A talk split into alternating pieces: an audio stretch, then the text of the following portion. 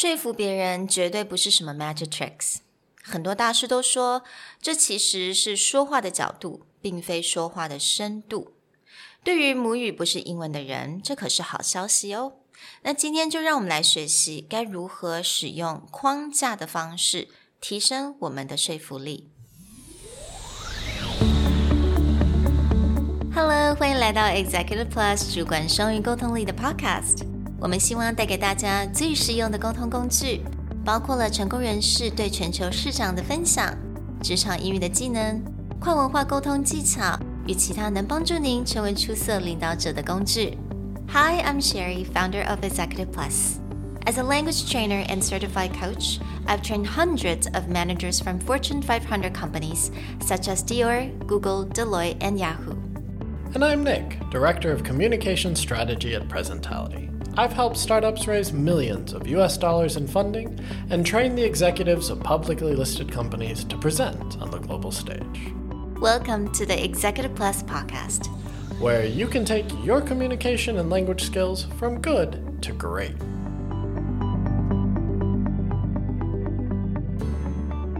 Hey everyone, welcome back to the Executive Plus podcast, episode 36.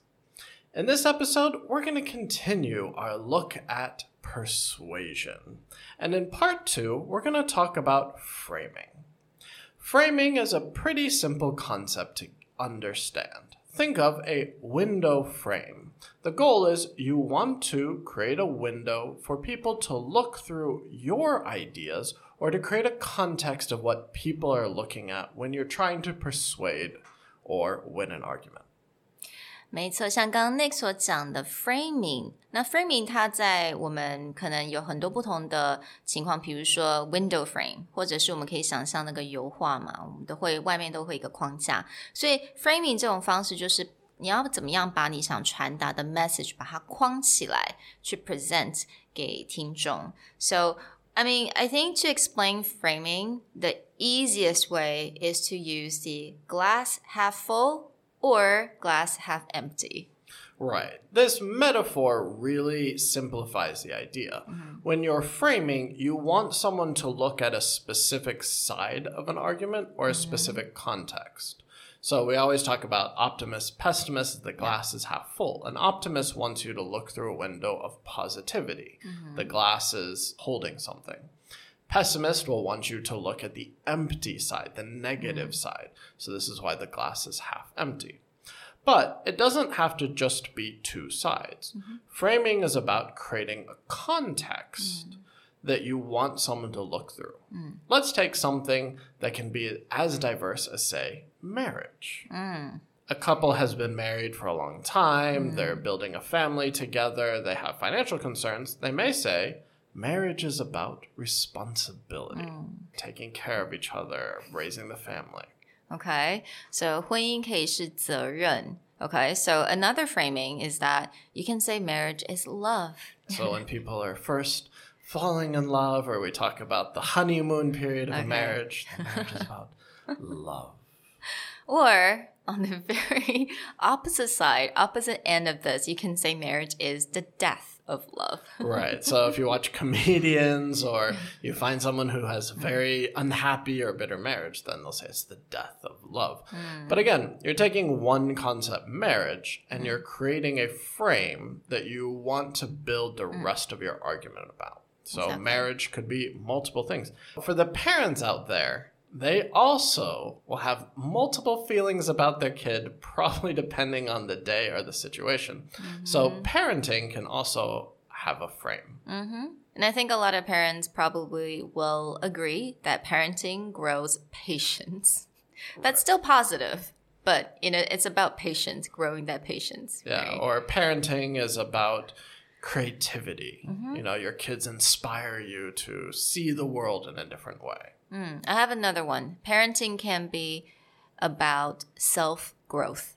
Right. Yeah. A lot of people say parents grow up just as much as children. Exactly. Anytime that you think about framing something, mm. it's important to focus the audience on where you want to go. Mm-hmm. And you'll actually see that things get framed differently as you grow up. So, for example, this is partly a language learning podcast, and you may see something like language is about rules. When you're first learning a language, you'll learn grammar, vocabulary. It's about the rules set in place. But I think for us, for EP, language is about communication. Right, Yeah. that it's a tool that allows you to communicate to other people, and the rules can bend depending on what you're trying to do. Mm-hmm. Now, for other people, you know, pre pandemic situation, language is about travel. I don't really care about the rules. I don't really care about the depth and the nuance of the language. It's just, can I get somewhere and see something new? Mm. So, language is a, it's about travel and freedom. 所以刚刚我们讲到有分很多不同的呃不同的议题，但是要看如果你想要对你的 audience，你要怎么样去陈述，你可以先把它框起来。You know that's your perspective of this particular topic. So, Nick, do we have any examples how companies using framing to communicate with your customers? Right. Companies do this all the time. and a simple way to look at it is a company will frame an activity differently than their competitors because they want you to focus on something. Mm. Let's look at Airbnb, for example. Rather than going to hotels, it's about going to someone's home. Mm-hmm. And for hotels, they frame travel as this getaway destination. You look at fancy hotels or resorts, it's all about getting away from your everyday life. But when Airbnb pops up, they're trying to reframe it as travel should be about finding a home away from home. It's not about getting away from the home feeling, it's about finding the home feeling mm. somewhere else. So that's why you want an Airbnb, mm. not a hotel. 所以他们的框架就是 home away from home, right? Right. They kind of put the emphasis on that. And you'll see this also too with simple things like your cell phone, right? The Android system is about the freedom of doing whatever you want your, with your phone or putting whatever you want on your phone, whereas Apple has a very tightly controlled app system. So for Apple, it's about, you know, watching the quality of the apps and ensuring, you know, the best user experience. But for Android systems, it's also a frame of the freedom. You can do whatever you want, build whatever you want without someone hovering over you. Mm-hmm. All right, so let's actually get into the very interesting part of the podcast is that we wanted to share um, another, you know, Daniel Pink，大家应该都已经蛮了解他了。我们利用他的很多 masterclass 的一些内容。那他在 masterclass 里面，他有讲到，也是讲到 framing。那他有讲到三个蛮特别的 framing 的一个 structure。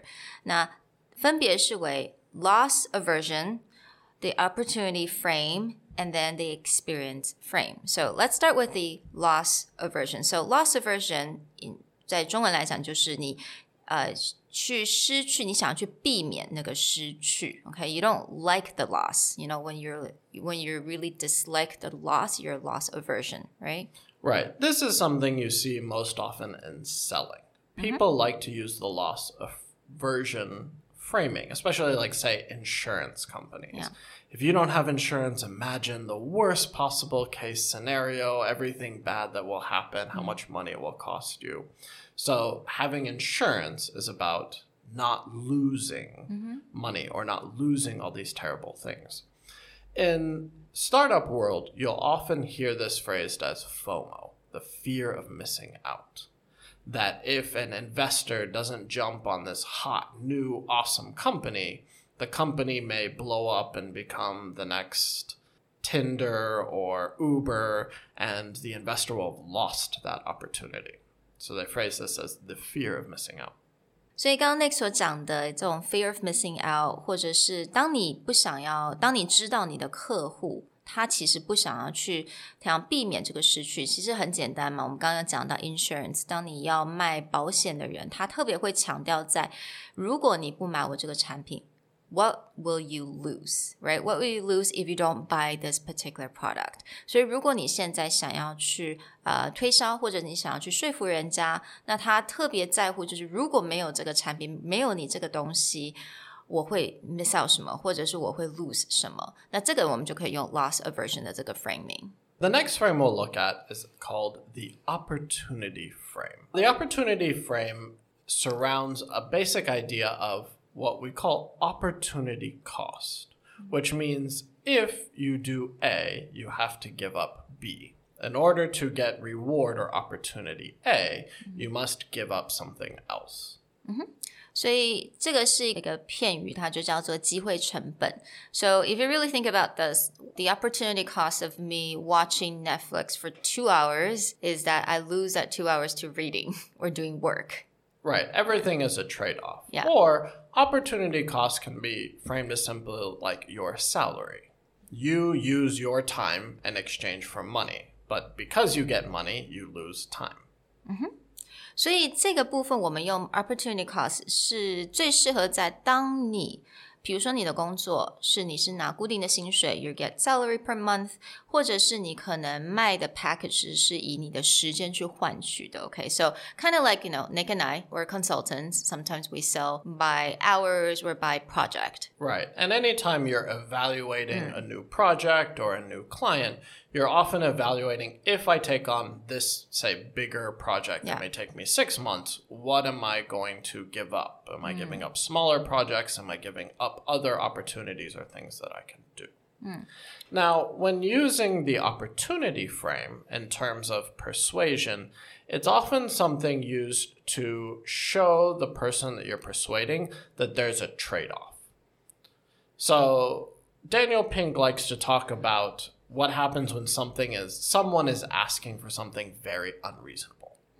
Like let's say I'm an interior decorator and I'm 90% done with the project and my client come back around and goes, "You know what? I really want to have a fountain in the middle of my 就 bedroom." 是很多一些有点 unreasonable 的事情，说哦，我要多加个东西，尤其是当你已经最后面还没有剩多少时间的时候，I want to do this, I want to, you know, just just do that, yeah. So I mean, like, what would you say as a the interior decorator or the architect? So then I would just frame as like, okay, we can do that. We can put a fountain in the bedroom. But what would you like to give up in order for us to do that? 所以这个时候，你的 client 他一定会说，哦，I don't want to give up。因为你用了 give up 的这个字，right？所以如果我们要用在我们，比如说我们在公司，我们在一个公司工作，那我相信大家如果是拿薪水的话， 你你会发现说有很多 project，那有的时候觉得说好像事情忙不完，有时是有的时候到一个 project 的最后，你的老板或者是同事或谁会丢给你另外一样东西，然后你会觉得天哪，我根本已经没时间，或者我好不容易好像快做完了，you know，why do I have to work on this? It's gonna take me so much more time。所以这个时候你可以用同样一种方式，你可以说，OK，so、what would you like me to move around on the list if you would like me to work on this right now？You know，可以就可以跟你老板说，诶，那所以我现在该做这些 task，你要我 move around 什么？或者你可以说，What would you like me to Postpone？if I were to work on this right now, you know? So usually the other side that would just be like, no, I, I don't want you to move around anything. I, I don't want you to postpone. Especially if you lay out, right now I'm working on A, B, C, mm-hmm. and you would like me to start doing D. Which of these would you like me to deprioritize? Or which of mm. these A, B, C would you like me to postpone so that I can add this onto mm. the schedule? Right. And by laying that out, either they have to rethink how they're using your time, or they may again be like, oh, well, okay, no, those are very important projects. Uh, I'll find someone else to work on this. Yeah. 所以这边我觉得 give up, move around, postpone 是三个蛮重要的字汇。所以在这个时候，你可以跟你的老板去 kind of renegotiate what you actually have to get it done. So the third frame is called experience frame. For the experience frame, you're looking at the idea that when people use a product or a service, they typically don't remember the exact service or the exact product. They remember the experience of using it or mm-hmm. the experience of going there. Exactly. So a really good example is vacation, right? Vacation, most people don't really remember how much or you know how many days, but they do remember the experience, spending time with family or friends on that particular vacation. So, a lot of times in the experience frame, you'll see kind of storytelling mm-hmm. where if someone is trying to be persuasive and they use a lot of features like, oh, you're going to buy a new TV and it has like this color ability and these connections, you have all these things, it's a really hard to remember. It doesn't really help you imagine that scenario. Mm-hmm. But when someone's like, listen, if you buy this TV, just imagine being able to sit around on the couch with all your family, watching the latest Disney movie, cuddled up with your kids, and sharing that experience. That is something that people can imagine and put themselves in that scenario. Mm, absolutely. And I think another interesting example is selling cars. When people selling cars, they always list out the features and like the mileage, you know, horsepower or, you know, whatever. I don't really know anything about cars. Okay, I was about to say. But yeah, you'll, you'll get a long laundry list of features like how mm-hmm. many horsepower, how mm. big is the engine, the mm. brake system, etc. But when you look at really effective car advertisements, mm. They usually frame it around one key idea. So, for example, if you're selling a car to a middle aged man, usually it's the cool factor, mm. right? You want to buy this so you can look good for the ladies in your convertible Porsche red sports car. Okay. But you'll actually see a, a different framing. A lot mm. of times for women, mm. especially moms, the advertisement will be framed around the idea of safety, keeping your kids safe. And everything that they sell on that car will be framed around this idea. Mm. Safety, convenience, and your kids are all safe and fall asleep behind the car. Right. That's so what I when you watch the car commercial, Yeah. that's how they'll phrase it. Like kids will be passed out in the back, the woman will be grocery shopping, the doors will Yes. automatically open. They- it's that experience of oh my god, the mm. car understands what I go through every day. Mm. 所以，就算我们现在没有要卖车，我们没有要卖电视或卖 vacation，但是你要想到，就是当我们在推呃，我们在呃说服人家，可能我们不在推销是呃什么产品，但是我们想要说服人家，instead of listing out all the features, all those you know uh, components of this particular service, what what I'm gonna do for you. You can actually frame it in a way that it's the experience you're gonna get that is more valuable than anything. 对，所以其实是对方他们得到这个东西的 experience，其实是才是最重要的。 Let's say you're pitching a project to your boss or you're pitching an idea within your company. Rather than doing, maybe you'll do the full SWOT analysis, but rather giving a report on going, these are all the strengths we have, the weaknesses we have, this is what we're going to gain, and making an Excel sheet, you can actually build an experience in someone's mind. If we do this project, mm. wow, what's our company going to look like later? Think about like in a year from now, we're going to make so much money. The entire company is going to be sitting on a beach, drinking Mai Tais and celebrating mm. our victory. Mm. And I've actually watched pitches like during strategy meetings where someone would start that way. They mm. would actually ask people to imagine what it mm. looks like if this project was successful before getting into the details of the project. And it usually put everyone in a much better mindset. Like, yeah, if we do this, we can accomplish this awesome thing or we mm. can have this awesome reward. Now I'm willing to listen. So you would say no, we don't have to use it just for selling things, where you know we can actually use it in the very beginning of any pitch or any presentation or any meetings, right? Right. Anytime that you're trying to present to a mm. group, framing is a really useful way to get people into the mindset of what mm. you're doing. If you've been in like a strategy meeting or you've been in meetings all day and someone's like, all right, here's my agenda step one, mm, step two, step three, it's really easy to just kind of drift off. Mm-hmm. But if someone steps up and goes, here's what it looks like if we have success. Okay. Here is what it looks like if we had success. Yeah. Okay. And then paint that picture of what the outcome will feel like. Again, that experience. What will it feel like if we are successful? And then go into your pitch or then go into your presentation. You'll find that people are going to pay a lot more attention. So I really hope you guys learned a lot today. 那其实今天跟这呃近近期这几集的说服力这个 topic 是在 我们之前呃发下去一个 survey，那有很多人已经开始做了这些 survey，那他给我们的 feedback，也就是他们很想要了解该怎么样在职场上这种提升他的说服力，所以我们也是为了你们去制作这些单元，所以我们很希望，如果你有任何的 feedback，或者是有更多你希望能够听到什么样子的主题，feel free to fill out our survey. I'm going to leave it in the description box. We'll see you guys next time. Bye. Bye.